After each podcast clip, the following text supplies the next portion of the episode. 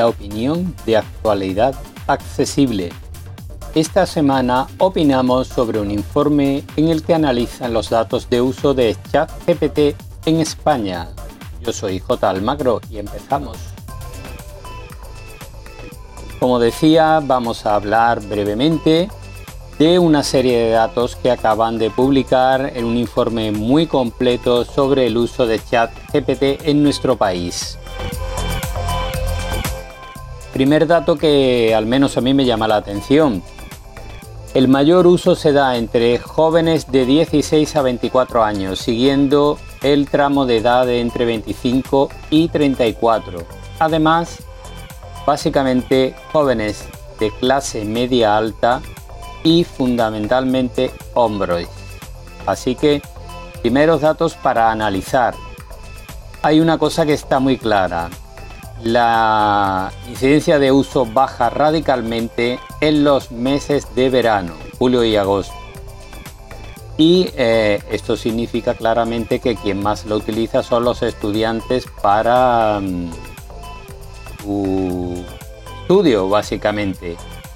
Eh, no sé yo hasta qué punto esta herramienta es adecuada eh, para gente que se supone que tiene que tener recursos ya con esas edades para obtener información por canales fiables, mucho más que ChatGPT, que eh, desbarra bastante en muchas ocasiones. Pero esto es lo que hay. El hecho es que eh, a finales de 2022 en España había 1,4 millones de usuarios y ahora hay 4,2 millones de usuarios. Es decir, casi triplicado en un año el uso de esta herramienta. Evidentemente, parece que el uso por parte de usuarios de clase alta viene relacionado con el coste si queremos tener una herramienta realmente funcional y medianamente actualizada, porque el chat GPT gratuito eh, tiene bastante retardo en cuanto a la información de que dispone para algunas funcionalidades. Esto ocurre de forma muy similar con otro tipo de inteligencias artificiales.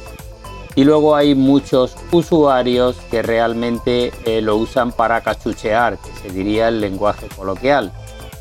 No sé vosotros qué pensáis, pero mi opinión en este caso es que la inteligencia artificial así en bruto, sin una funcionalidad concreta, no es demasiado interesante.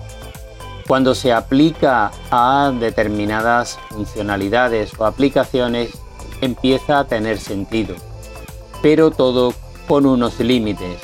Yo en este sentido creo que todavía hay que ser un poco prudentes porque hay un dato muy significativo, más de un 25% de la población tiene miedo de perder su privacidad y sus datos personales cuando usa la inteligencia artificial. Esto quiere decir que desde luego OpenAI y otras inteligencias artificiales no nos han explicado muy bien cómo se retroalimentan y qué hacen con nuestra información.